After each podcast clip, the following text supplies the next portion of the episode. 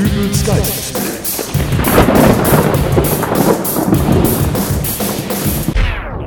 Hallo, grüß Gott, moin moin, wie auch immer und herzlich willkommen zur 211. Ausgabe von Dübels Geistesblitz.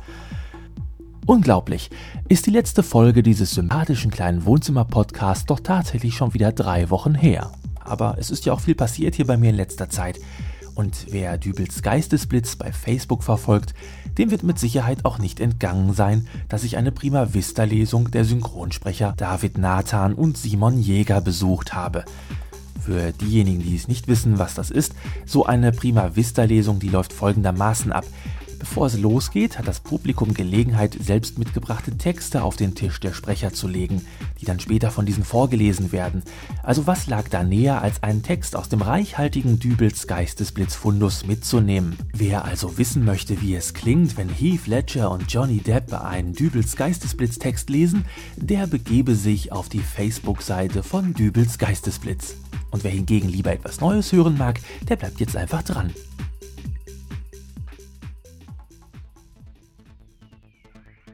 Mal ganz ehrlich, wer kann eigentlich heutzutage noch wirklich Karten lesen?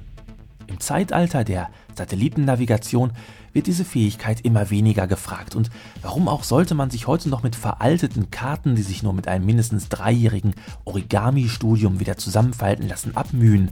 Wie so oft erleichtert uns die Technik den Alltag und ein kleiner magischer Kasten mit einem Mini-Bildschirm und einer freundlichen Stimme führt uns sicher an das gewünschte Ziel. Äh, meistens zumindest. Es darf halt nur nichts Unvorhergesehenes dazwischenkommen, aber selbst wenn, so wird doch meistens noch eine Notlösung gefunden.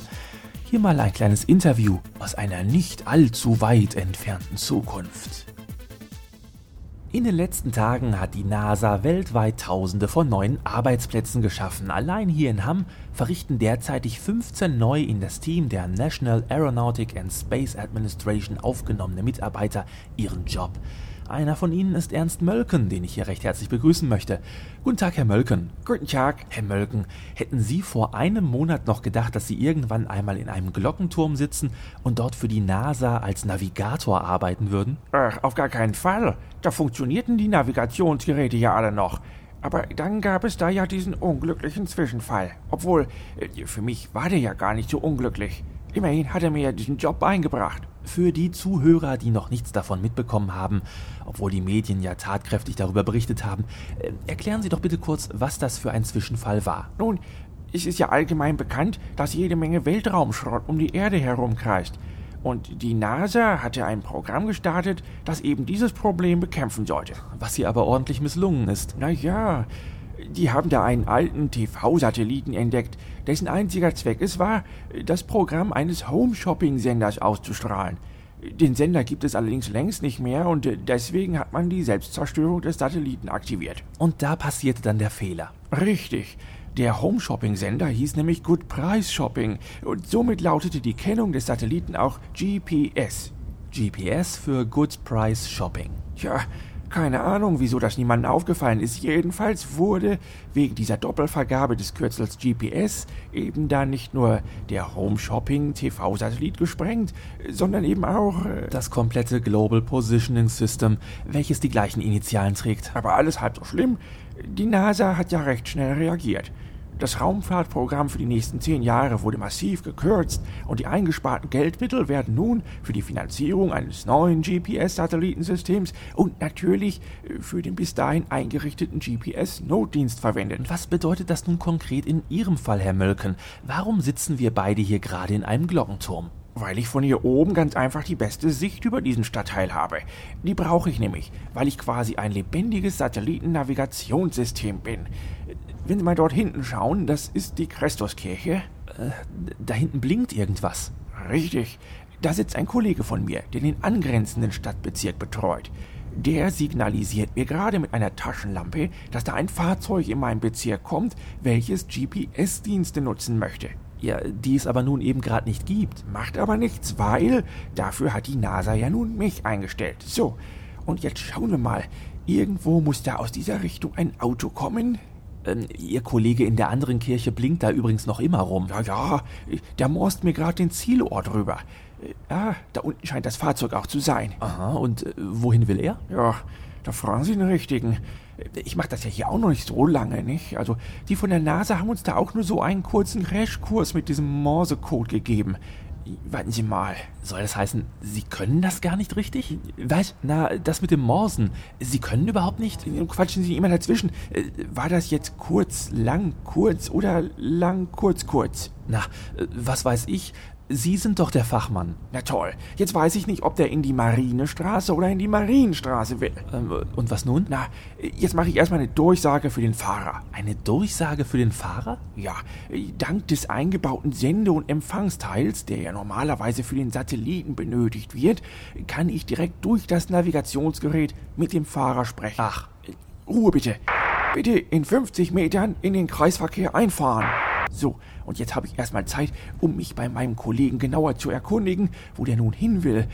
Ich muss ihm mal zu, er soll mir die Adresse wiederholen. Ja, aber äh, machen Sie mal ein bisschen schnell. Der hat den Kreisverkehr jetzt gleich erreicht. Ja, nur nicht hetzen, sonst verstehe ich wieder nur die Hälfte. Ähm, er ist jetzt drin im Kreisverkehr. Ja. Und hat die erste Runde nun hinter sich. Moment, ich hab's gleich. Und die zweite Runde. Sagen Sie mal, machen Sie das öfter, dass Sie Ihre Kunden in einen Kreisverkehr zwischenparken? Für drei bis vier Runden kann man das mal machen, aber gerade bei so kleinen Kreisverkehren wird denen häufig beim fünften Mal schlecht. Haben Sie es denn jetzt? Ja, ich hab's. Es war die Marinestraße gemeint. So, wo ist er denn? Ach da. An der übernächsten Ausfahrt den Kreisverkehr verlassen und den Straßenverlauf 50 Meter folgen. An der übernächsten? Das heißt, Sie lotsen ihn über die Hauptstraße? Ja, sicher. Sie wissen schon, dass die seit heute Morgen wegen einer Baustelle gesperrt ist, oder? Was? Wo? Na, da wo. Äh, kein Wunder, dass Sie davon nichts wissen. Der Blick auf die Baustelle wird Ihnen genau von dem Hochhaus da versperrt. Ja, aber da sitzt doch auch ein Kollege von mir drauf. Wieso hat der mich denn nicht darüber informiert? Äh, Was blinken Sie denn jetzt wieder rum? Wollen Sie nicht den Autofahrer erst wieder zurück navigieren? Gleich. Ich frage erstmal den Kollegen, ob das mit der Baustelle stimmt. Ja, wenn ich es Ihnen doch sage. Nix. Ich brauche da eine offizielle NASA-Aussage. Ich meine ja nur, die Baustelle geht dann nämlich recht nah am Kanal entlang. Nicht, dass der Autofahrer hinterher im Wasser landet. Nee, nee, so. Äh, Da habe ich auch schon die Bestätigung. Da ist tatsächlich eine Baustelle. Sag ich doch. Dann lasse ich ihn jetzt mal umdrehen. Streckenneuberechnung. Bitte wenden. Kann es sein, dass das GPS-Satellitensystem schon deutlich länger nicht mehr aktiv ist? Irgendwie erinnert mich das sehr ans Navi in meinem Auto. Was fuchteln Sie jetzt wieder mit Ihrer Taschenlampe rum? Na, jetzt muss ich doch dem Kollegen in der Kirche drüben noch Bescheid geben. Der weiß doch garantiert auch nichts von der Baustelle. Meine Güte, was für ein Aufwand. Wenn man mal bedenkt, dass es hier nur darum geht, einen PKW von A nach B zu navigieren. Wie läuft das denn erst bei anderen Verkehrswegen? Wie meinen Sie das? Ach, äh, nehmen Sie doch die Taschenlampe runter. Sie leuchten mir ja direkt ins Gesicht. Oh, Entschuldigung. Schon gut. Äh, nein, äh, ich meinte beispielsweise die Schifffahrt. Die haben doch bestimmt auch GPS für die Navigation benutzt. Ach so, ja. Die werden jetzt komplett mit Leuchtfeuer navigiert. Ach so, also ähnlich wie Sie jetzt hier mit Ihrer Taschenlampe rummorsen. Ja, allerdings sind die Kollegen dort wesentlich besser auf Lichtzeichen geschult als ich. Äh, meinen Sie? Ja, sicher, wieso? Na, weil.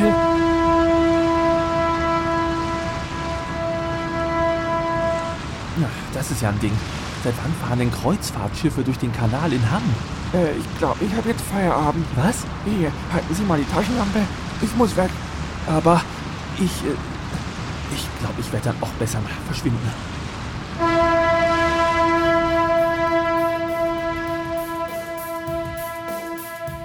Ja, schon schlimm, wie abhängig sich doch manche von der Technik machen, oder? Äh, apropos abhängig, jetzt kommt eine ganz famose Überleitung. Es ist nämlich abhängig von euch, ob ich einen Preis bekomme. Stimmt, habe ich dir schon mal erzählt. Es geht um den European Podcast Award. Wenn ihr mir den langen Abstand zwischen der 210. und dieser 211. Ausgabe verzeihen könnt, dann seid doch so nett und besucht mich auf www.dübelsgeistesblitz.de. Dort findet ihr einen Link, der euch direkt zur Voting-Seite führt, wo ihr dann eure Stimme für mich abgeben könnt. Darüber würde ich mich sehr freuen.